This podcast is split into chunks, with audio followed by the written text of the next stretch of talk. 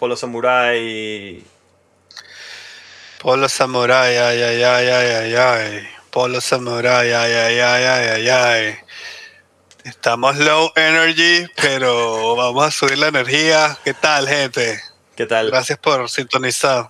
De pana. gracias- Leo. Sí, estamos aquí desde el calor moscovita, lo cual es demasiado extraño decirlo. Solo decir el calor moscovita se siente súper raro. Pero eso, eh, estamos todos derretidos hoy aquí y a mí me da demasiada risa como los rusos se, se caen en el verano así demasiado y todos, se, o sea, se, se desmoronan, son como, se vuelven como gelatina, así. Entonces todo está aquí gelatinoso, un poco. Qué risa, aquí estamos al revés. Aquí está empezando a hacer frío de Ah. nuevo. O sea, frío de verdad, pero no es frío de verdad como en, Claro. como en Rusia. Es frío moderado, pero igual, pues para mí es demasiado frío. Mira, entonces Yo soy caribeño. me, me, cayó, me cayó la chaqueta de No Coiner, que me la acabo de poner, y me hago una pregunta. Acuérdense que No Coiner es la palabra para la persona que no tiene ninguna moneda. eh, o que no ha entrado al mundo cripto todavía. Ay. Entonces me estoy poniendo Eh, go. te oigo. Mm. No vale, tú no ibas a hacer la pregunta. Me pongo una chaqueta Estás riéndome de que existen no coiners. Exacto. wow, qué, qué extraño. Este mundo sí es extraño. Absolutamente. Entonces me, Eh, me cayó la chaqueta de No Coiner y, y te pregunto, ¿qué, qué, ¿qué demonios está pasando? en este momento se cayó el mercado y nosotros estamos bastante tranquilos porque es como eh, algo absolutamente normal que ha pasado ya varias veces y, y no sé, es como, el- como, como James Franco en, en la película esta de los hermanos Cohen que, que están por ahorcarlo y dice First time. ¿Sabes esa? Esa escena, esa escena. Es la más famosa de esa película. Solo he me visto el meme, solo he visto el meme en imagen, no, no he visto la película. El meme, exacto. Hicieron un meme con eso. Es Más o menos esa, esa idea, pues, como ese sentimiento. Eh, ya una vez que pasas varias veces por esto, es como. No afecta nada. Mira, yo estoy relajadísimo. Eh, igual hay mucha gente perdiendo la razón, eh, perdiendo dinero, si están vendiendo. eh, ¿Sabes? Ya, si ya se arrepentirán dentro de unos meses. Y. Y no sé, ¿qué más? ¿Qué piensas tú que está pasando? O sea, para mí también hay un ataque eh, obvio, Claro. pero, pero eso es como ya teorías de conspiración, es como un- algo que, que va más allá, pues, pero en principio se cayó el mercado una vez más de las criptomonedas, todas están de baja. Bitcoin hoy pisó menos de 30 mil. Eh, ya se recuperó un poco, pero amaneció el día así.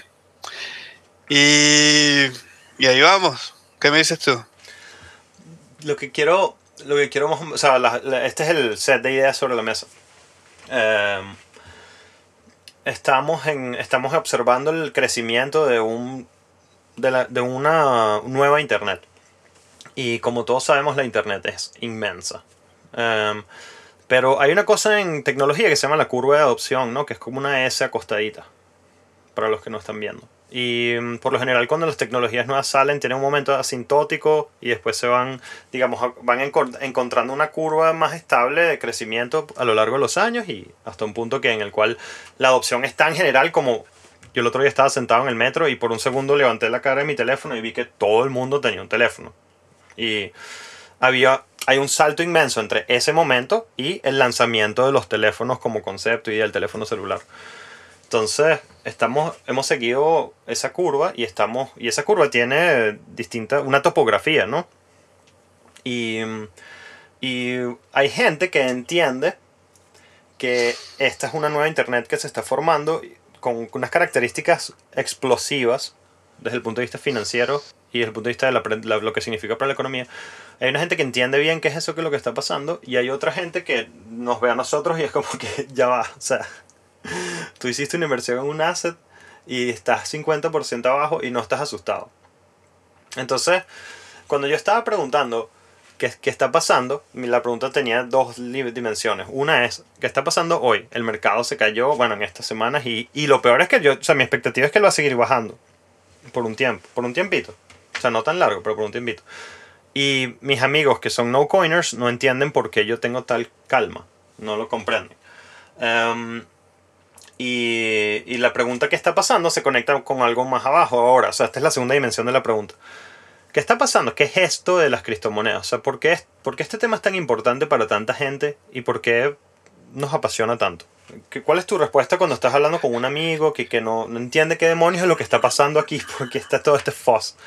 Eh, em, por, estas son por com- com- conversaciones complicadas y nos vamos a enrollar. Es difícil eh, hablar de esto porque es la redefinición del valor. Y pf, por favor, si ustedes pueden tranquilamente sentarse a hablar de la redefinición del valor sin tartamudear, felicitaciones. O sea, porque eso es algo muy difícil. Em, entonces, dado ese Sí. contexto, eh, you know, eh, ¿qué es lo que está pasando desde tu punto de vista? Si, si, si puedes, eh, ¿cómo te sientes para, sabes, para responder a eso? Eh, Bitcoin. Para mí es como all about Bitcoin, en realidad. Esto. eh, es súper difícil responder qué es Bitcoin, ¿sabes? Es una pregunta que, que parece fácil eh, y termina siendo súper complicada porque es muchas cosas para muchas personas. Cada persona lo ve diferente, cada persona lo ve como relativo a los problemas que le resuelve a él mismo y, y, y tiene muchas dimensiones, ¿no? Tiene una dimensión filosófica, tiene una eh, eh, dimensión como cuasi religiosa que, que de la que ustedes se estaban burlando en el episodio con Eduardo Gabotti, pero esa dimensión existe.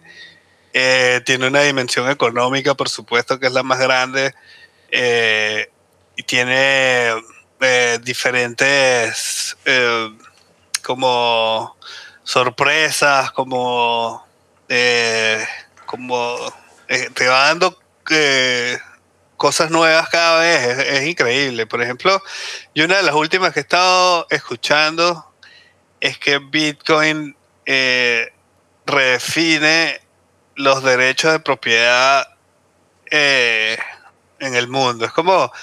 eh, oh, yo te iba a decir... ¿Te- ¿Puedo, meterme aquí un segundo? ¿Puedo meterme aquí un segundo? Claro, claro, claro. Es Dime. como que, como que un montón de gente, 100 millones de personas, se pusieron de acuerdo que si yo muestro que tengo ese Bitcoin, significa que tengo algo. Y que en algún punto hice un esfuerzo para obtener ese algo o de un dinero para obtener ese algo, ¿no? Sí, pero es más que eso, porque no, no, es, no es como 100 millones de personas se pusieron de acuerdo. Es como que un sistema está corriendo. Que por fin te da eh, eh, un derecho de propiedad. O sea, por fin hay una forma eh, de eh, absolutamente segura de mostrar una propiedad, la propiedad de algo. Exacto. Es como. eh, yo te iba a pl- plantear un reto, Leo, que ya lo fracasé, que era que hiciéramos todo un episodio sin, sin, sin nombrar a Michael Saylor. Pero, pero creo que no, creo Si que no o sea, poder, sería más fácil porque- hacer un episodio en el cual no decimos la letra A. Eh, sí, básicamente. es, es- es así de complicado. Y él estaba diciendo que, que sabes, que, que, un- que una, que una tierra en realidad no es tuya, que, que, que, que el dinero en realidad no es tuyo. Claro. Sabes que la tierra es del gobierno y el dinero es del gobierno. En realidad, pues, o sea, si, si vas como al, al último detalle de las cosas. Y que Bitcoin es como la primera propiedad que uno puede tener. Y no solo es que es una propiedad que uno puede tener, sino que está. eh, el sistema es tan, tan espectacular, tan, que, que, que ahí está comprobado, es como una verdad absoluta, ¿sabes? Que esa es otra, es- ahí entra como en la parte filosófica de Bitcoin, ¿no? Que es como, eh, como una verdad absoluta. disculpa. Para, para, no, para- antes de irnos hacia esa parte filosófica, quería ahondar en el cómo se siente el hecho físico de, de tener un, un- una, una participación, o sea, no, una participación, un cierto, cierto número de bitcoins. Em, y y quiero, quiero ampliar lo que estás diciendo acerca de tu tierra no es tu tierra, el tu dinero realmente no es tu dinero, pero porque Bitcoin sí sería tuyo.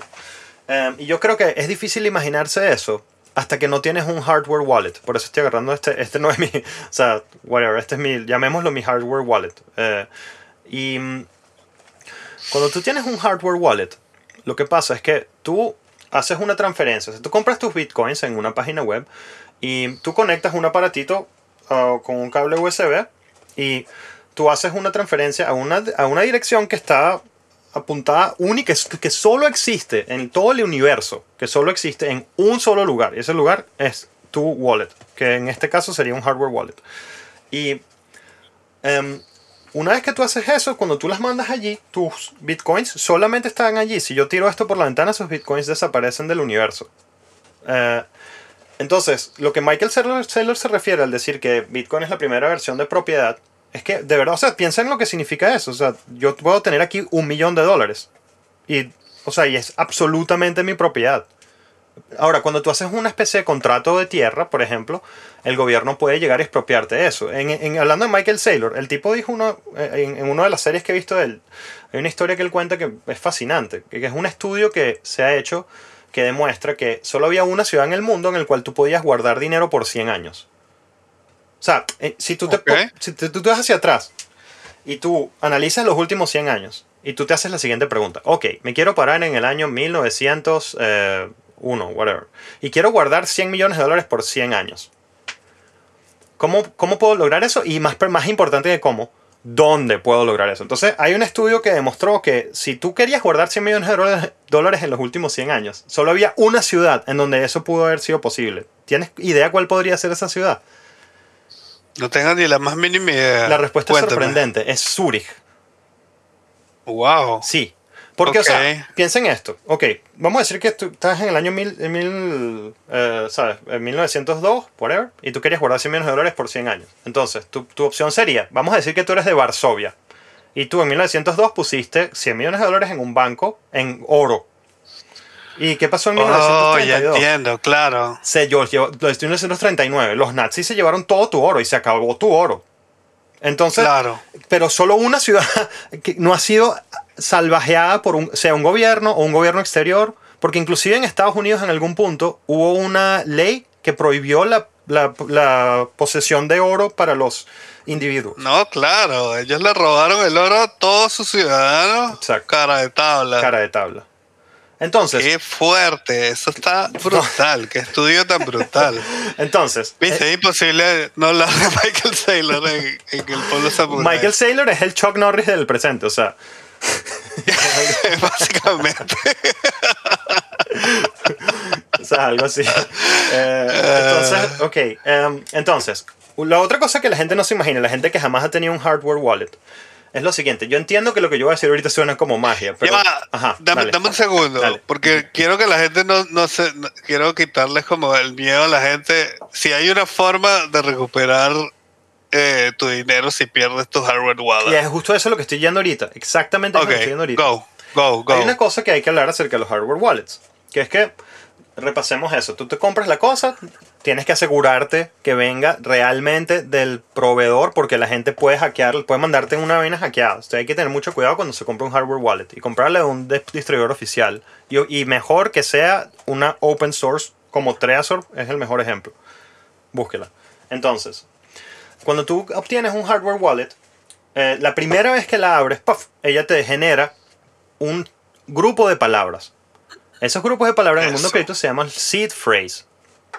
Y yo sé que suena difícil de aceptar esto, pero esa, esa orac- esas palabras que aparecen ahí son únicas. No existen otras eh, así en el universo. Y tú tienes que verlo de esta forma. Esas palabras son una pieza de un rompecabezas criptográfico que cuando tú las insertas, liberan digamos, te, te permiten obtener acceso a el material criptografiado dentro de ese wallet. Entonces, esas palabras son realmente tu hardware wallet. Tu hardware wallet no importa nada. lo que importa son las malditas palabras. Tú te puedes tatuar Es- esas palabras en el, no sé, en la pierna. y, ¿sabes? Y si tienes ese tatuaje, tú te levantas en la pierna, lo lees y a la hora te compras otro trazo en otra parte del mundo y tu millón de dólares reaparece instantáneamente. Lo que significa eso para la posesión, porque tú te puedes memorizar esas palabras. Entonces, ¿sabes? Me tienes que matar. Si me, o sea, la única manera de acceder a estos 100 millones de dólares es que me aniquiles. Porque no hay otra manera. O sea, entonces, el punto que tú dijiste, que esta es la primera versión de privacidad, se demuestra muy fácilmente con esa idea que acabo de decir de, ok, buena suerte en tratar de guardar 100 millones de dólares. Porque la otra cosa, en esa serie de Michael Saylor que, sea, que, él desarrolló con Robert Breedlove, eh, todo el punto es acerca de la evolución de la acumulación de energía que la humanidad ha hecho. Eh, y el punto es, es que, o sea, en el momento se hace esa pregunta, ¿dónde pudo haber guardado 100 dólares? En términos de en qué lugar pudo haber guardado 100 millones de dólares, pero después estaba la pregunta, ¿por cuánto tiempo puedo guardar 100 millones de dólares? Porque si tú guardas 100 millones de dólares, por ejemplo, en propiedad, tú compras la propiedad, la propiedad, ok, sube de precio, pero tú pagas por esos 100 años derecho de propiedad, eh, eh, ¿cómo se llama? Eh, impuestos, utilities, pam, pam, pum. Y cuando tú metes todos esos cálculos en 100 años, te digo, esto es lo que dice el análisis que hace Michael Saylor, en 100 años, la propiedad que tú tenías pierde algo así, es algo así como que el 90 y pico por ciento de su valor, algo así. Y él hizo el mismo ejercicio con dinero fiat y con oro, inclusive, porque el problema del oro realmente es que, o sea, guardarlo cuesta como que 250 mil dólares al año. O si tú quieres guardar 100 millones de dólares, tenerlos en un lugar cuesta, o sea, rentar el lugar, la, la cuestión, los, los guardias, la, la seguridad. A. B, eh, aparte de eso, o sea, el, el oro también, bueno, hablar de acerca del crecimiento del valor del oro y ponderar eso en, toda esta ecuación, eso es otra conversación. Pero, o sea, el punto es que lo más probable es que aparte en esos 100 años alguien pase por esa ciudad y destruya la infraestructura que ya existía o cambie el, el orden social. Entonces, en ese sentido, si tú escuchas estas ideas que yo acabo de decir, me compré un hardware wallet, tengo unas palabras, me las puedo memorizar, pues en esas palabras hay 100 millones de dólares. Entonces, ¿qué significa eso desde el punto de vista de mi propiedad de eso? Es una propiedad absoluta, por primera vez, porque un contrato, inclusive una dinero en una cuenta del banco, o sea, buena suerte si te va mal con el gobierno, te cierran la cuenta del banco. En Rusia, la empresa más grande del país es Sberbank, que es el banco más grande del país, 51% de ese banco es del Estado. En Rusia hay una ley, en Rusia hay una ley que no puedes tener un banco sin que 51% de eso sea del Estado. Wow. Sí, porque así es como se han ellos resguardado el, el rollo de las crisis financieras, ¿sabes? Es como que lo- el mayor stakeholder de los bancos, bueno, en- entre paréntesis, habrá que, habrá que estudiar eso con calma. Quiero decir que no conozco el 100% esa ley. Estoy seguro que Sberbank, porque me puedo imaginar algunos bancos que son 100% privados, pero no lo sé. O sea, sí entiendo que el- el- la actividad del Banco Central ruso en la estabilidad bancaria es súper eh, agresiva. Em, y, y lo que significa eso cuando tienes una conversación acerca de propiedad es que, bueno, o sea, por lo del tiempo, locación, etcétera, tu propiedad, si la quieres guardar por 100 años, desaparecería. Vaya, Milker, te, la- te lanzo la pelota. Genial, genial. Lo explicaste mucho mejor que yo. También les quería decir eh, a, a- a los que están escuchando esto que un hardware wallet, la característica principal que tiene, además de todo eso que mencionó Leo, es que no se conecta a internet. Tú lo conectas a la computadora y él está completamente aislado y no está conectado a la internet a pesar de que tú estés conectado a la internet en la computadora. Entonces, eso lo hace eh, mucho más seguro que las billeteras, eh, lo que llaman eh, software wallet, es la, de, la, que, la que te puedes bajar a tu disco duro. También hay unas móviles, mobile wallet, y, y ¿cuál es la última categoría? Hay otra categoría. Browser wallet. Bueno, el- el- las, que está- las que están en internet se llaman hot wallet, digamos, como Exacto. que calien- están calientes porque están conectadas todo el tiempo. Y una hardware wallet es una cold wallet porque no está conectada a la internet y eso te da un nivel extra de seguridad. Igual eh, las, las que están en internet son bastante seguras. Eh, simplemente el, el- mayor riesgo es la, la, la la brutalidad de los usuarios que, sabes, todos, todos caemos ahí, eh, todos podemos cometer un error y, y ese es el, el, mayor riesgo en realidad, pues. Entonces, eh, bueno, las cold wallets, las hardware wallets proveen un paso adicional de seguridad que, que siempre es bueno. Hace un minuto cuando empezaste a hablar de eso, eh, estaba buscando en, en, en la cajita del wallet que yo poseo, eh, el, cuando la abres, el brochure que sale es una chica durmiendo, súper cómoda. Qué bueno. y es todo, o sea, todo, y, claro. y es, es, tan cierto. O sea, cuando yo envío mis, mis, mis, mis proyectos cripto y mis bitcoins a mi hard wallet, o sea, yo, yo estuviese terrorizado si yo no tuviese esa, esa, ese dispositivo. O sea, porque aparte de lo que significa también acerca de qué pasa si mi computadora se muere, si el disco duro se explota, ¿sabes? ¿Qué pasa si todo eso Exacto. desaparece? Por, y desaparece. Hay, un, hay, gente que ha perdido computadoras claro. y ahí ha perdido su, sus bitcoins, pues. Muchos bitcoins se han perdido por error del device, como de se hecho, dice, sí. como el aparato. De hecho, si no me equivoco, el número son 4 millones de bitcoins que están perdidas para oh, siempre. Shit. Uh -huh. No sabía ese número. Lo cual le agrega, wow. le agrega, una dimensión inmensa al valor del Bitcoin. O sea, porque hay 21 millones de Bitcoins, pero solo hay 17 realmente. Claro, claro. Eso, eso, eso se, refle se reflejará en el precio en algún momento. Y uh -huh. probablemente se está reflejando ya. Exacto. Eh, yo escuché una historia para, para meter personajes eh, cómicos en, la, en, en el episodio. Escuché una historia de que Max Kaiser, el periodista que, que, sale en RT, es gringo, pero trabaja en RT, le regaló a, Alex Jones uh -huh. 10 mil bitcoins. Uh -huh. es verdad. En algún momento, hace, cuando el bitcoin no valía nada. Y, y, y, Alex Jones perdió la computadora en la, en la cual tenía de esos bitcoins y, y eh, de, entre esos 4 millones hay 10 mil de Alex Jones. Alex Jones está en todas partes, hasta, hasta en esas bitcoins perdidas. Sí, sí, claro que sí. de cierta forma. Entre paréntesis, eh, un minuto para hablar acerca de Max Kaiser. Entre paréntesis. Sí, por favor. Sí, um, sí, sí. Ok. Es un personaje importante. Ok, gente, nos vamos a ir a hablar de Max Kaiser por unos minutos, pero estábamos tratando de hacerle un punto. Entonces, fíjate, ¿qué es lo que está pasando? Una de las cosas que está pasando es que hay un nuevo sistema donde puedes guardar cuántos millones quieres aquí. 100 mil millones, no hay problema. El sistema tiene un código que te lo memorizas y no importa qué pasa con ese aparato. Y, o sea, ¿qué es lo que está pasando? Que hay una cuestión hoy en día que te permite tener valor contigo por siempre. Entonces, si, si, si, tú que escuchas este podcast no consideras que eso es importante, yo creo que hasta este punto me atrevo a decir que es que hay algo que no estás entendiendo, porque eh, por eso estamos tan tranquilos. o sea, porque lo que significa eso para la humanidad es transformativo. Claro. Okay. Y eso, pues, o sea, como que lo, lo, los fundamentos no han cambiado, ¿entiendes? Lo que está cambiando es quizás que hay más interés, no hay, más, hay menos interés, la gente tiene miedo, la gente eh, oye a, a el, la, la, prohibición en China y piensa que lo van a prohibir en su país también y vende sus bitcoins. Eh, la gente oye a, a, Elon Musk y piensa que es inteligente y, y vende sus bitcoins. Eh, todo ese tipo de cosas están pasando, pero lo fundamental no ha cambiado. O sea, eh, lo, lo por las razones por las que el Bitcoin es importante no han cambiado eh, y, y, están ahí igualitos.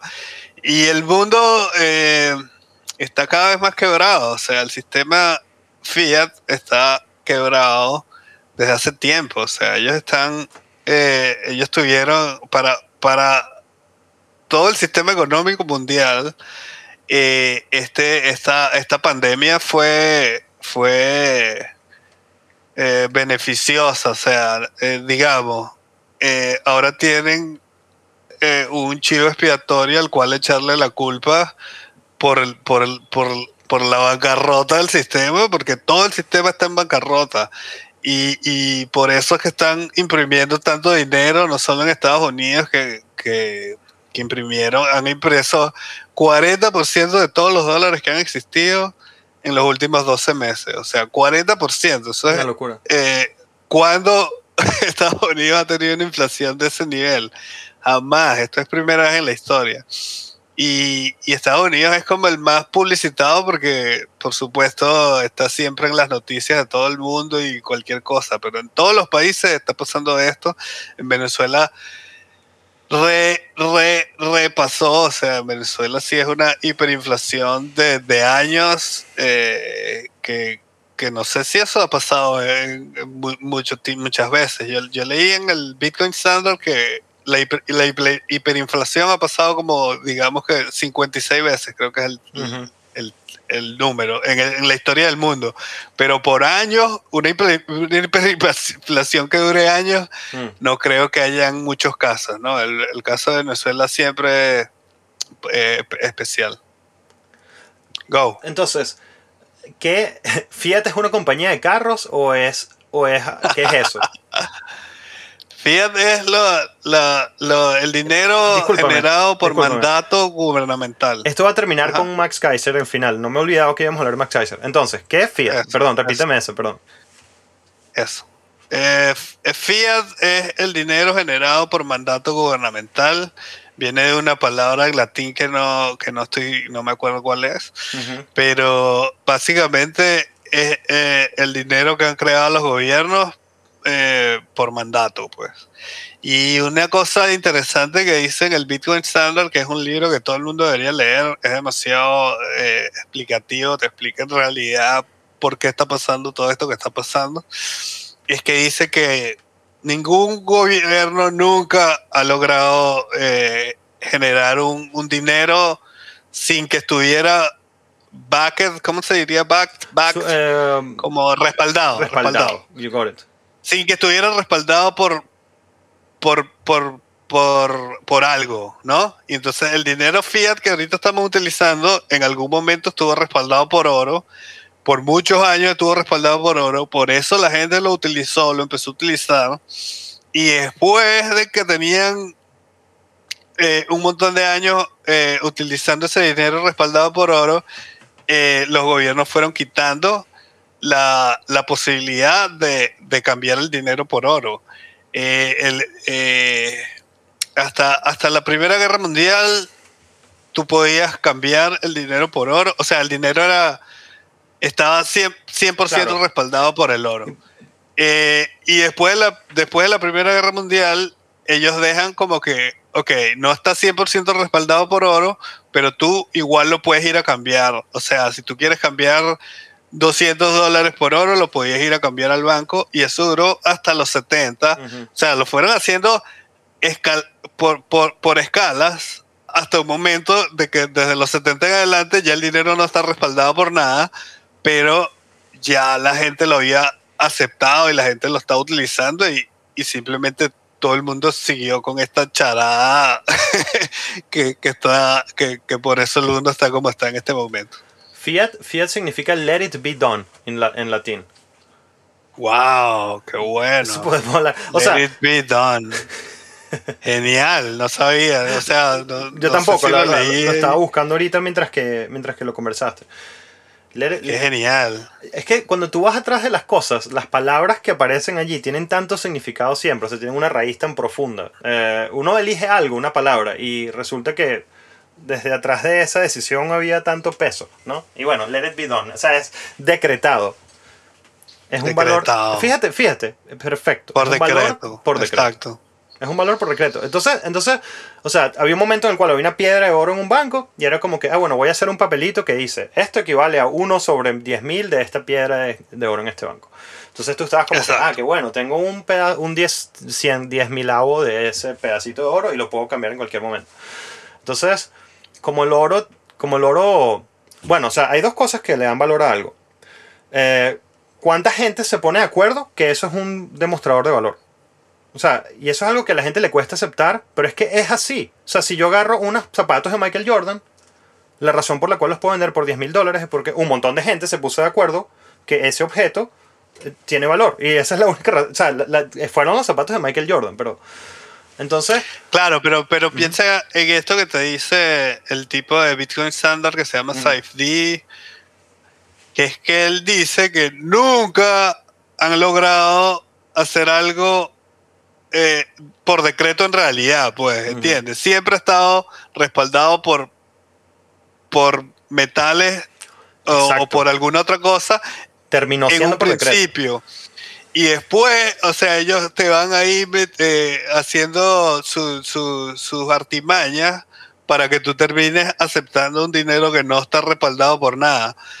Pero, pero él, como que lo que él, yo creo que él implica y es que el ser humano tiene el instinto siempre de exigir eso, pero los gobiernos son también eh, súper inteligentes y saben cómo engañarnos y, meternos eso de, de, un dinero como teórico, pues un dinero que todo el mundo se puso de acuerdo que vale y por eso vale y que no está respaldado por nada, pero como todo el mundo lo acepta, tú lo aceptas también. Eh, fue, fue, todo un proceso, pues no, no, es, no es algo como que de un día para otro la gente se puso de acuerdo, sino que fue un proceso para que nosotros aceptáramos este dinero que no, que no sirve para nada y que no vale nada. Exacto, no, pero, pero yo sí creo que es importante reenfatizar que en, imagínate un, un chart, un pie chart, un, un gráfico de, de, de torta. Em, entonces, ok, ¿qué, cuál, es el, ¿cuál es el origen del valor del dinero? Entonces, bueno, uno de los, de los orígenes de ese valor es en qué está respaldado. Eh, otro, otro de los orígenes es que, que mucha gente nos pusimos de acuerdo. O sea, eso también es parte de la ecuación, ¿no? De acuerdo con eso, ¿cierto? No, yo estoy, no, yo no. yo creo que nos engañaron. No es, uno de los elementos de ese, de ese gráfico de torta. No, porque no lo veo como un gráfico de torta, yo lo veo como un proceso histórico en el cual eh, nos metieron gato por liebre, mm. pero, pero creo que creo que estamos, creo que estamos discutiendo algo que, no podemos saber, pues entiendes, esta es mi opinión. Yo opino esto y tú opinas otra cosa y está bien, pues no, no sabemos, o sea, es como que la historia es tan complicada y, los procesos humanos son tan complicados que no, podemos darle un solo, una sola explicación. Es, que justo eso estoy yendo. O sea, yo estoy hablando de un montón de cosas que, que, voy, que voy a enumerar. Eh, o sea, una de ellas es el ponerse de acuerdo en que mucha gente se pone de acuerdo. Otra de ellas es en que está basado, eh, que está respaldado. Otra de ellas es, em, diga, ah, ¿qué, tan fácil es moverlo alrededor del mundo? O sea, entonces hay un montón de, de puntos que explican la función de valor de una moneda. Eh, claro. Entonces, o sea, yo by, no means trato de decir que el único punto es que todo el mundo se pone de acuerdo. No, porque al final los zapatos de Michael Jordan no son la moneda predominante. Sencillamente tienen un valor y eso, tiene, eso, eso refleja solamente uno de los vectores del componente del valor de algo. Eh, porque los zapatos de Michael Jordan al final no son buenos medios de intercambio, no los puedo mandar instantáneamente a lo largo del mundo, eh, ¿sabes? Eh, hay demasiados pocos, no los puedo picar por la mitad, y, o, quizás teóricamente puedo. Entonces, los gobiernos han, han, creado un programa, yo, ¿sabes? Hay, hay un quote que a mí me, me calma mucho acerca de los de los... Eh, no las teorías conspirativas, no lo quiero decir así, pero cuando yo pienso acerca de la geopolítica, yo pienso lo siguiente. Atribúyele a la estupidez lo que le atribuyes usualmente al genio. Eh, y, o sea, yo pienso que más que un plan orquestado, pensado, yo creo que es más como que hay una estupidez ocurriendo y, y hay gente que ha entendido cómo materializar esa estupidez. ¿Cómo? No quiero sí, ahí siempre estamos de acuerdo. Eh, digo, no de acuerdo, ahí siempre estamos en desacuerdo. Excelente. y hemos llegado a, esta, a este punto en varias de nuestras conversaciones, quizás en el Leo Pérez Show. Exacto. Eh, creo que hablamos de esto y yo estoy en desacuerdo. Para mí hay un plan orquestado, para mí no, para mí no son estúpidos para nada. O sea, la gente que gobierna el mundo son súper genios para mí. Perfecto. Entonces, igual, igual establecemos que sea cual sea el origen, eh, hay una gente que está, una élite que tiene la capacidad de diluir, dependiendo de donde vivas, en cierta magnitud, diluir, y aquí voy a volver a traer a Michael Saylor y decirlo en sus palabras, tu energía de vida. Bello, hermoso. Es, exactamente lo que ellos diluyen. O sea, cuando tú eres un venezolano que, que, hizo su negocio de PR marketing online, hizo todo bien, hizo sus cosas, se metió su plata y unos guisos ahí en el gobierno le tumban el valor de la moneda, esa persona perdió su energía de vida. él puso esa energía de vida depositada en algo. Y entonces aquí aparece el segundo, la segunda dimensión de lo que estamos hablando, que es lo que significa esta propiedad. Es una propiedad que no la puede diluir otra persona em, eh, at will, es lo que quiero decir, no sé cómo decirlo. Sí. Eh, por voluntad, voluntariamente, algo así. Eh, expliquemos qué es lo que diluir, cómo se diluye, cómo se diluye el dinero, cómo se diluye el dinero. Es muy fácil, porque si el dinero no está respaldado por algo, ellos pueden imprimir cualquier cantidad de dinero eh, simplemente por mandato. Y al introducir ese dinero en el, en el, en el dinero circulante, simplemente todo el dinero que ya estaba circulando vale menos. Eh, si, si, si, Estados Unidos en estos últimos 12 meses hay, ha, ha metido 40% de la cantidad existente de dólares que hay en el mercado, eso significa que todo el dinero que estaba ya de ese lado circulando vale 40% menos. Ley de oferta y demanda, eso es tan sencillo como eso. Punto, 40% diluido. Y eh, por lo menos en el caso de Venezuela, que es el que estábamos hablando, eh, es tan sencillo como eso, ¿sabes? Nos robaron nuestra, nuestra energía de vida eh, simplemente metiendo dinero. Pues eso es como un, lo que llaman un tax encubierto. Porque si a ti te suben los, los impuestos, ahí la gente se queja, hay siempre pullback, siempre hay como una lucha, ¿no? y, eso está, y eso está a la vista, digamos. O sea, subieron los impuestos 10%. ¡Wow! Hay eh, eh, conmoción en, la ciudad. Pero si ellos meten 10% eh, más de dinero en la, en la en el, dinero circulante, eso nadie se da cuenta. Es como un eh, tax, es como un impuesto encubierto. Exactamente. Y de hecho, fíjate, fíjate, imagínate que hay, o sea, para, ponerlo en esto en, otros en otras palabras, hay 100 zapatos de Michael Jordan, pares de zapatos de Michael Jordan en la historia. Y de repente alguien se encuentra un, un warehouse en alguna parte en Atlanta y es como que, me encontré 50 nuevos pares de, zapatos de Michael Jordan y los lanzo al mercado. Entonces, ¿qué pasa con eso? Toda la gente con los zapatos de Michael Jordan que alguien tenía pierden el valor en un 50, en un ¿qué? ¿Cuánto sería? ¿Un 50%? 40, 30%. Uh, entonces, ¿no sería bueno tener una moneda que nadie pueda hacer eso? De manera que no.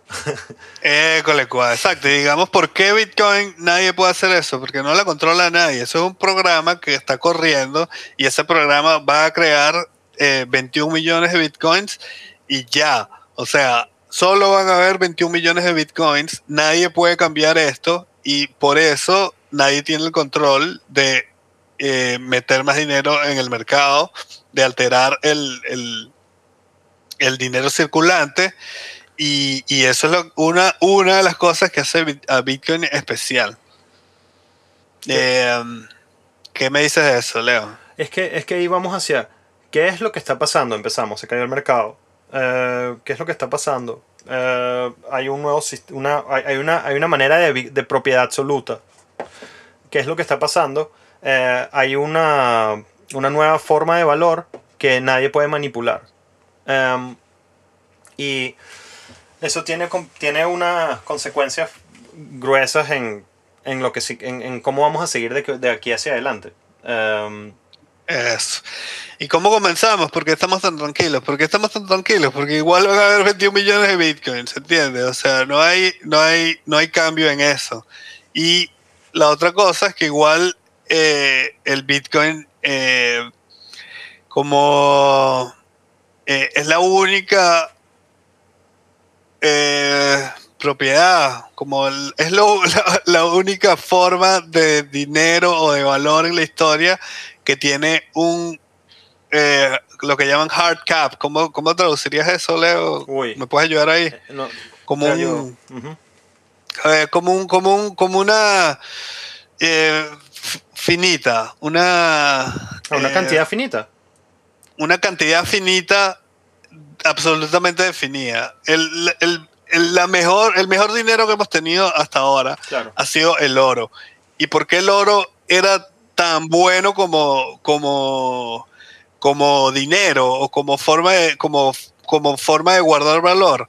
porque el oro es difícil de minar eh, y, y, la cantidad de oro que pueden minar no, eh, no es suficiente como para alterar, o sea, comparada con el oro que ya existe en el mundo, porque el oro dura para siempre, entonces ya hay una cantidad de oro existente en el mundo eh, inmensa y la cantidad que pueden minar no es suficiente para alterar eh, el valor general del oro, ¿entiendes? O sea, no, no pueden eh, alterar el, oro circulante, no lo pueden alterar porque es muy difícil de minar y hay cierta cantidad finita de oro, digamos, pero no es una cantidad fija.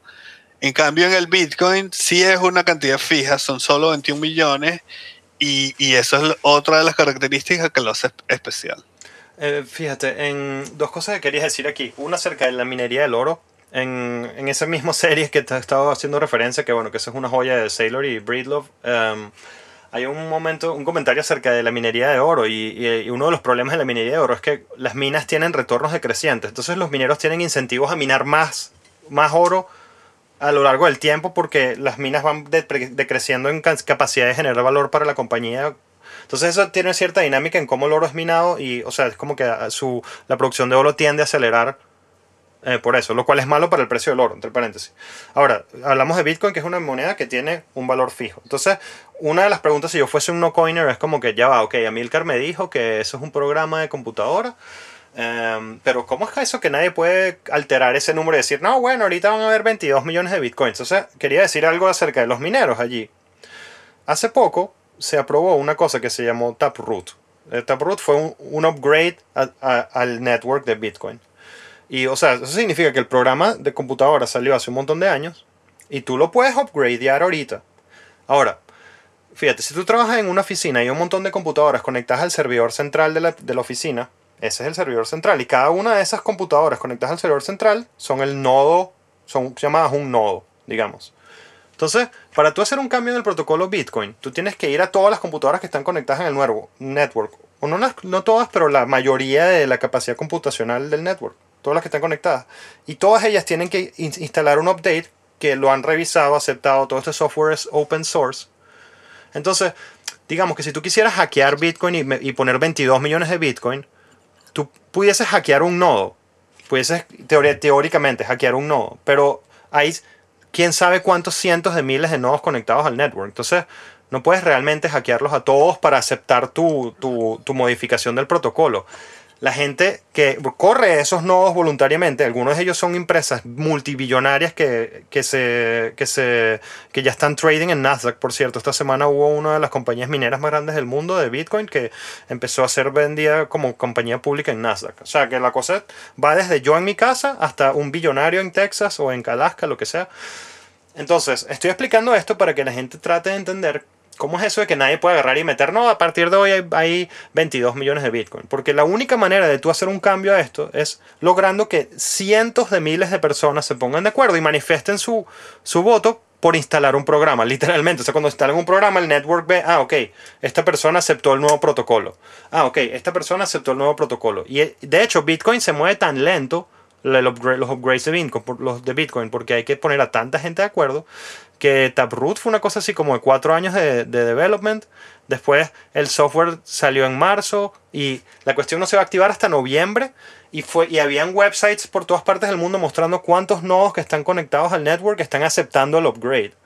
Entonces, creo que esto era importante hablarlo porque es muy fácil tumbar la idea si no tienes idea de cómo funciona. Entonces, como que, ah, bueno, ya, pero tú me dices que solo hay 21 millones de personas, pero yo pudiese hackearla. No, bueno, buena suerte en, primero, crear más electricidad que el país de Suiza. Buena suerte con eso. Y segundo, segundo, o sea, buena suerte con poner de acuerdo a un montón de gente que está muy atenta de velar por sus intereses, porque hicieron una inversión inmensa. Y ahí, por eso es que yo soy, sí soy fundamentalista maximalista del proof of work.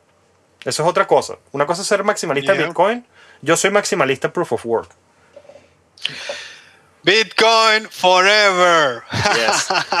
Mira. Mira, también quería decir esto, que eh, Bitcoin, una, otra de las cosas que lo hace tan especial es los incentivos. O sea, él tiene, eh, programas de incentivos en diferentes lugares perfectamente colocados que hacen girar esta rueda.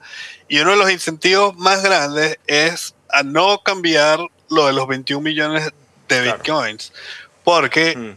eh, si tú cambias eso, pierde el valor completamente, toda la, todo, todo lo que se ha hecho pierde el valor. Entonces, eh, es como que eh, la red Bitcoin no cuenta con que los humanos eh, tomen decisiones por el bien del mundo. ¿Sabes? Cuenta con que los humanos tomen decisiones por su propio bien. Entonces, por eso eh, está funcionando, pues, porque la gente eh, sabe lo que le conviene y tiene que hacer lo que le conviene y no es, eh, no está contando con, su buena voluntad, sino está contando con su, con su sentido de supervivencia. Y es que, y es que o sea, la, la humanidad, la, modernidad y sobre todo los progresistas tienden a ver a eso como una cuestión de, egoísmo. Y es que realmente la, o sea, el bien colectivo, se, a mi punto de vista, es la sumatoria de todos esos bienes individuales. O sea, si tú vas y persigues, lo, que es más, es una cuestión, fíjate, en la Biblia está el tema de la Torre de Babel. Cuando tratas de construir demasiado alto, eh, la cosa se, se, fragmenta. O sea, hay cierto tamaño de, del network que tú te puedes encargar. O sea, tú puedes encargar de cierto network alrededor tuyo y eso tiene un límite y eh, todos esos networks se juntan y forman un gran colectivo. Y eso yo creo que está dentro del fundamento de lo que está acá, tú acabas de decir, o sea, de, cómo el bitcoiner se enfoca en sí mismo, o sea, y, es una filosofía, o sea, se enfoca en, en, cuidar al network, cuidarse a sí mismo, porque realmente, o sea, ahí es donde estamos guardando nuestra energía de vida. Entonces nos volvemos defensores y de hecho eso es otra de las cosas que sale de esa conversación de Breedlove the Sailor, que es que, o sea, Bitcoin es un ente vivo, no es un, o sea, un, uh, gold, él lo decía así, gold a dumb rock. O sea, el, el oro no se defiende a sí mismo. Eh, bueno, digamos, los carteles del oro se, se, defienden a sí mismos, entiendo eso. O sea, pero es que esto, esto se explotó y se masificó de tal forma porque Bitcoin nació de una manera justa, o sea, no hubo un preminado, fue distribuida de manera absoluta random y, o sea, convierte a cada una de las personas que están involucradas en esto en en veladores del network. Y, la otra cosa, la otra razón por la cual yo, como que, sabes, yo tenía mis dudas, porque una de mis dudas es, fíjate, esta duda es interesante. Nosotros decimos, el gobierno de Venezuela puede cambiar el valor del bolívar, entonces el bolívar eh, no es un buen store of value. Eh, pero hoy en día el precio del Bitcoin sube y baja súper agresivamente. Entonces, ¿cómo es eso de que es un buen store of value? Nosotros estamos hablando de un momento en el cual, o sea, cuando la cosa sigue creciendo, llega un punto en el cual esa volatilidad es entre un millón de dólares y 990 mil. Y eso en el punto de vista de, cuánto ha cambiado tu valor es muy es minúsculo. Entonces, claro. Eh, eh, lo, del store of value y lo de la volatilidad del Bitcoin igual eh, es como es difícil de ver porque tiene que ver con, con el dinero fiat, pues entiendes. O sea, el Bitcoin es volátil en relación al dinero fiat en relación al dólar o en relación a la moneda que tú quieras verlo. Pero al final de cuentas un Bitcoin es un Bitcoin. Eh, y, eso, eso es una realidad eh, que, es otra de las cosas por las cuales yo estoy tan tranquilo y probablemente tú también, Leo. Absolutamente. Y, o sea, eh, continuando, continuando toda la narrativa, o sea, hacia, dónde va todo esto es hacia un momento en el cual hay una economía eh, basada en un asset de ese estilo, un asset que no es manipulado por nadie. Entonces es la roca en la cual tú le construyes todo encima. Y ah, por eso es que estamos tan tranquilos, o sea, porque la economía mundial es inmensa y solo hay 22 millones de Bitcoin y no las puedes hackear, no puedes cambiar el protocolo, eh, puedes empezar tu propio Bitcoin, buena suerte. Eh, eh, las, las, las, con, digamos, las condiciones iniciales de Bitcoin lo hacen único. Y es un evento que aparece en la historia que sencillamente no, no tiene, es absolutamente atípico, es un error de la Matrix eh, que soltó, que soltó una, una, fuerza que ya no es posible volver a poner de vuelta dentro de la botella. y encima de eso se construyó una economía. Perdón, no quería seguir. Sí, no, ojalá, ojalá, ojalá. Yo creo que todavía eh, es un experimento. Eh, todavía no podemos cantar victoria, aunque hay gente cantando victoria. Y, y sí, o sea, para mí es un milagro, pero es más que un milagro, pues es como muchos milagros, muchos milagros. Yo ayer hice un tweet que decía, son como 17 milagros uno tras de otro. Es como algo... 23. Eh, error en la Matrix, eh, error en la Matrix está bien, porque es como algo que no debería haber pasado, es como algo que no podría pasar, que, es imposible que pase, y, y, pasó, ¿no? Y lo tenemos ahí enfrente y, y existe y la otra cosa que quería decir era con eso, con respecto a eso del, ser vivo, ¿no? Un ser vivo que se defiende y que tiene como uno, un sistema de, de, defensa, unas white blood cells que, defienden todo el tiempo el sistema y que lo defienden de cambios y que lo defienden de ataques. Eh, y que además tiene como esa cosa de que a medida que se incorporan más mineros, eh, la, la, dificultad aumenta, todo eso pasa automáticamente, nadie lo está controlando. Y, y, ahorita, por ejemplo, que en China, eh, como banearon a los mineros y, todos esos mineros de China apagaron sus máquinas, el, la dificultad bajó, todo eso nadie lo controla, eso es un sistema que está corriendo ahí y, y parece un ser vivo, y por ahí es que viene la, la parte eh, religiosa que tanto le gusta a nuestro amigo Eduardo Gabotti, eh, que la ve como ridícula, pero, ah, eh, y quizás sí es ridícula. Yo no soy quien para, para, para decir que no es ridícula o que sí es ridícula, pero el punto es que eso parece un ser vivo, entonces es como algo tan espectacular que pasó que, que por ahí viene la parte cuasi religiosa del Bitcoin y, la gente que, está como tan fascinada con, con este fenómeno que, lo, que lo ve como algo sobrenatural o como algo, eh, como un milagro, es como un milagro, es como un, ¿cómo pasó esto? ¿Cómo llegamos aquí? Eso sí no te lo puedo responder. Fíjate, hoy en día, hoy en día un banco es un network computacional con unas, bóvedas físicas. Y, son un montón de oficinas donde gente, donde se están guardando servidores de computadora. Entonces, yo a pienso que la gente que no, que no, ha entrado a Bitcoin no se puede imaginar que, que lo que pasó fue que alguien anónimo creó un reemplazo de eso, de ese network computacional, que nadie puede manipular. Y es algo así como, imagínate que en el fútbol, o sea, podamos crear un árbitro robot, así casi, o sea, es como que nadie va a dudar de que si el árbitro está vendido o no. Y eso es el, punto más central filosófico que, toca esto.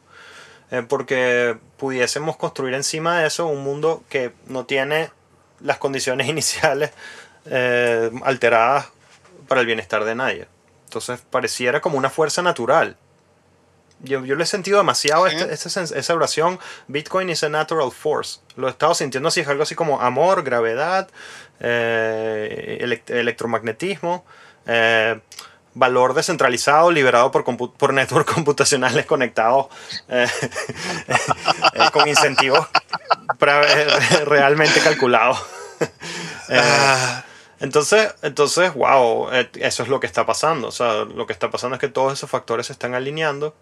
Y, y encima de esto, o sea, se ha construido una cuestión que hoy en día tiene una valoración de 1.5 trillones de dólares. O sea, es algo así como yo lo calculé una vez, era algo así como 17 eh, veces Toyota, algo así. Lo dije en algunos de los episodios, de hecho no me acuerdo el número, 9 veces Toyota, algo así. Eh, realmente puede ser eso, puede ser que ese sea el valor. Bueno, tienes que ver el, la, capitalización, la capitalización del mercado de compañías y sectores de la economía que se encargan de resolver esos issues de trust entre gente, bancos, eh, oro, por ejemplo, la, la, la, capitalización de mercado del oro, eh, si no me equivoco, son 100 trillones de dólares, ¿cierto? Eh, no estoy 100% seguro. sí, sí. No, sé. Sí, o sea, eh, de hecho, de hecho Suena como mucho, Leo. No sé si sea 100 trillones, suena demasiado. Yo recuerdo, o sea 100 o sea 10, lo cual es muy importante eh, chequearlo, porque eh, es una diferencia inmensa. Capitalization, gold. o sea, lo que estoy tratando de ir es, es, O sea, el valor que se libera de esto. O sea, son 11 trillones, 11 trillones de dólares. 11 trillones. Eso suena más lógico. Hoy en día, Bitcoin, eh, no Bitcoin, bueno, Bitcoin en particular, tiene una valoración de mercado que es el 10% de la valoración de todo el oro en el mundo. Eso a mí me suena absolutamente sensato. O sea, es algo que en mi experimento mundo que yo veo, ok, se está estableciendo un nuevo, un nuevo fondo de valor, donde estamos, pareciera que orientando hacia eh, construir una economía encima de ello. Eh, ¿Tiene un valor de ese tamaño? Sí. Aparte de eso, encima de eso se le ha construido una infraestructura inmensa que resuelve un montón de problemas, que todos apuntan hacia el mismo lugar. ¿Cómo recorremos la sociedad? Con un ente centralizado Torre de Babel, es que la vaina, yo creo que es un problema de Torre de Babel. O sea, todo es un problema de Torre de Babel. Las organizaciones centralizadas que hemos ido construyendo por, por, la por la intención maliciosa de los, de los, agentes internos y también por la estupidez, no la estupidez, no me gusta usar esa palabra, pero la falta de, de, de, sabiduría colectiva, eh, jala la cosa hacia esas distribuciones y esos sistemas que no están basados en nada, están basados en decretos. Y una de las cosas en las cuales el sistema de Bitcoin está basado es en ese network de computadoras. Y eso es algo que la gente no entiende cuando está pensando acerca del valor de la cuestión. O sea, que, la, capacidad de mover valor instantáneamente, sin restricciones, a lo largo del mundo, es una utilidad inmensa. Esa es una utilidad más alta que la utilidad del oro. Y eso es algo que a la gente se, le, le, falta entender eso cuando dicen, no, Bitcoin no tiene valor. O sea, es que es un trencito digital que se mueve dentro de este mundo, que tú puedes usarlo para transportar algo, que se mueve en este mundo, eh, sin que nadie pueda manipular las tracks en el cuales ese trencito se mueve. Entonces tú sabes a dónde va, por dónde fue, cuáles son las características eh, y eso voltea todo encima. Entonces se cae el mercado 50%. Bueno, ok, eso significa que estamos avanzando y estamos, estamos como que en un zoom out, eh, ¿sabes? Con una capacidad de llegar a una distancia lejísima y estamos al principio. Y es natural que la cuestión vaya saltando a, tal, a tal, en respecto a Fiat, como lo dijiste muy bien, porque cierto. O sea, en respecto a sí mismo, su valor intrínseco se mantiene siendo un Bitcoin, es un Bitcoin. En la etapa de transición va a haber mucho tiempo en el cual creo, yo le doy unos 40 más años a mi manera de ver las cosas, cuando me imagino una economía basada en Bitcoin, yo le doy otro, otros 40 años más de pasar cerca, o sea, estar anclado a los dos sistemas, me imagino dos internets que se abren, una internet descentralizada y una internet descentralizada. Yo creo que hay gente que quiere que gente controle sus assets y no un algoritmo computarizado. A mí me parece un error, pero, pero hay gente que quiere eso. Yo no me imagino esto desapareciendo cuando digo que una economía se va a basar en Bitcoin. Em, pero de que eso va a ocurrir, yo prácticamente no tengo ningún centímetro de duda. Porque me puedo imaginar lo que significa ser un billonario en China. Si me puedo imaginar eso, entonces.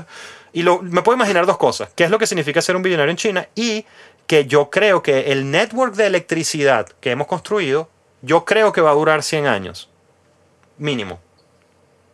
Siempre que exista el network de electricidad, va a existir la Internet.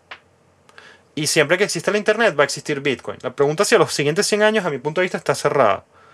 Más allá de 100 años, man, I don't care. I don't care porque no, coño, o sea, ¿qué, más, qué demonios voy a hacer? O sea, ¿qué quieres? ¿Que invente un cohete también que, que, que viaje a la velocidad de la luz? O sea, en el sentido que, bueno, más allá de 100 años no puedes ver. Ajá, go, sorry. Sí, sí, no, no, o sea, incluso 100 años es, ya... Es muchísimo. Eh, más, allá, más allá de nuestro, de nuestro eh, capacidad o de nuestra, de nuestra potestad o de nuestra... Hey, 100 años es demasiado tiempo y, y sí, yo estoy de acuerdo contigo en eso de que todavía falta mucho tiempo, estamos en el principio del juego y, y no creo que, que desaparezcan las monedas fiat para nada simplemente porque los gobiernos van a seguir existiendo eh, probablemente, ¿no? Hay gente que piensa que no, yo pienso que sí, quién sabe.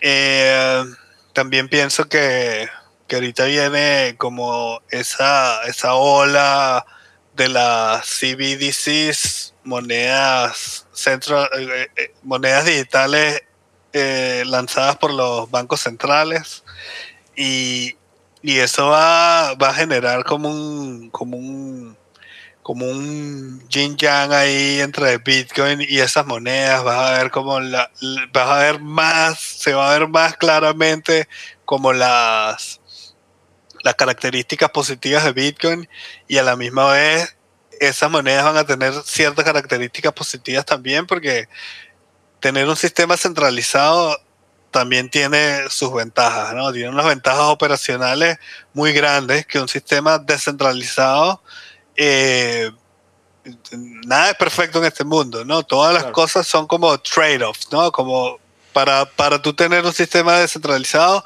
tienes que ceder en ciertas cosas y para tú tener un sistema centralizado tienes que ceder en ciertas cosas, ¿no? Entonces se va a ver eh, todas las características positivas de uno y todas las características positivas del otro y vamos a ver qué es lo que elige la gente. Eh, no, no, no, eh, sabes, va a ser súper interesante, súper interesante cuando, la, cuando los bancos centrales suelten esa arma que, que tienen, que están realizando, que están eh, construyendo desde hace mucho tiempo sin decirle a nadie, ¿no? Que son las CBDCs, ya están súper avanzadas porque los bancos tienen años creando esto. Esa gente sabe lo que está pasando. Claro.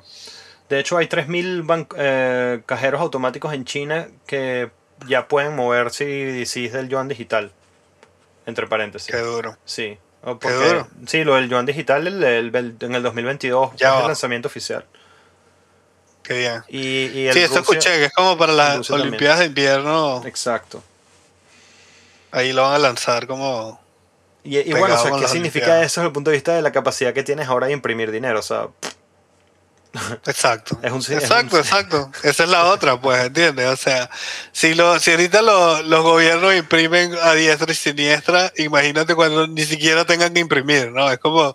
Eh, cambió un numerito ahí en una pantalla y, ya hay 100 millones más de, yuanes digitales o de cualquier moneda, porque todos los gobiernos están trabajando en su, en su moneda digital, incluyendo Venezuela con el Petro.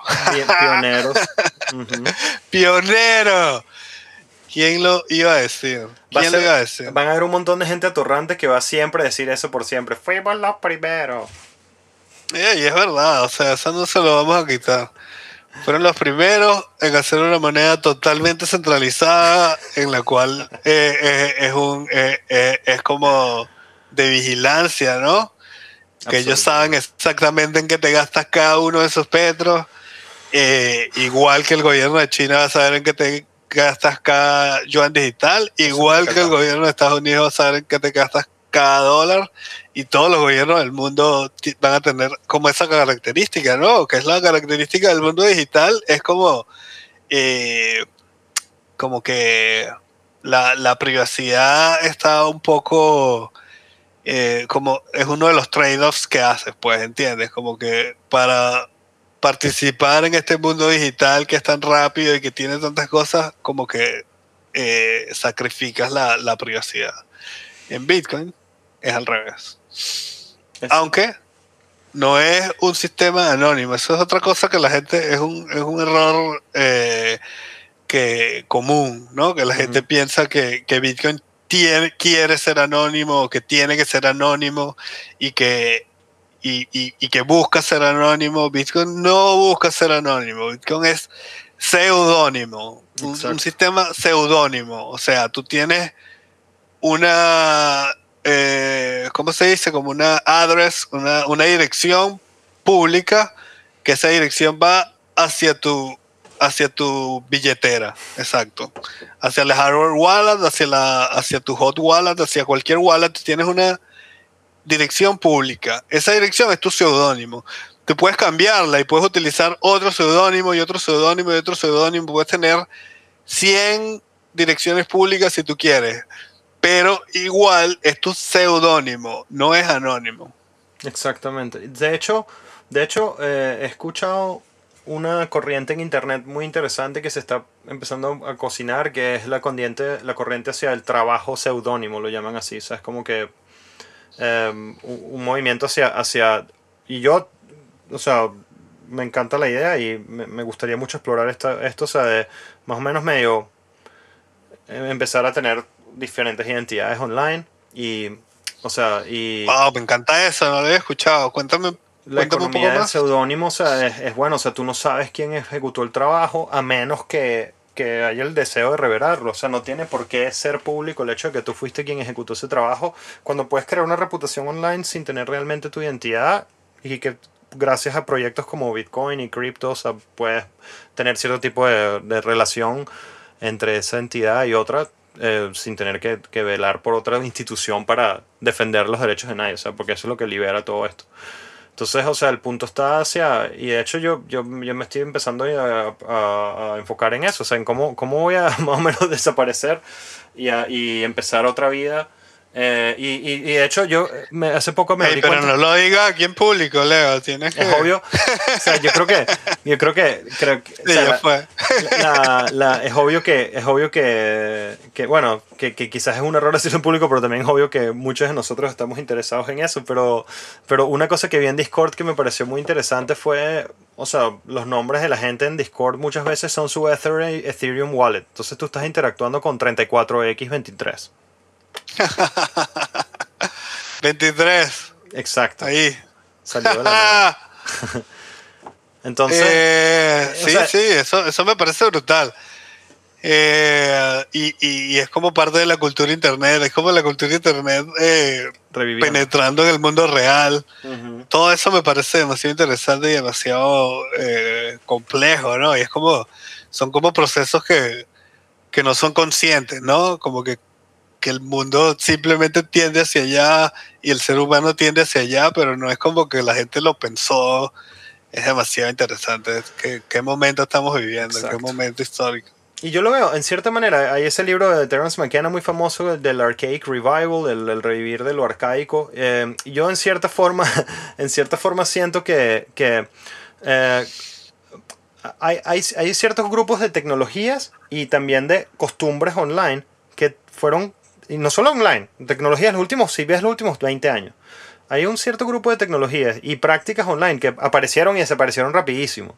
Em, y yo siento que existe una posibilidad, eh, no sé cuál será ese porcentaje, de que la versión que estamos viendo en la internet en la cual eh, todo es absolutamente público, es transitoria. Pareciera como que una cuestión medio infantil de, de querer siempre proyectar hacia afuera, o sea, de romper el secreto entre la familia, que es realmente lo que significa po- postear todas tus fotos, eh, postear todo lo que sientes, todo lo que piensas, a- apuntado hacia tu nombre. Pero si tú lo desar- desarticulas de tu nombre, eh, la, la cosa ca- ca- cambia muchísimo, tiene una dimensión bastante diferente. No sé. Eh, eso es todo Qué esto brutal, lo que está brutal. pasando. Todo esto es lo que está pasando. Claro.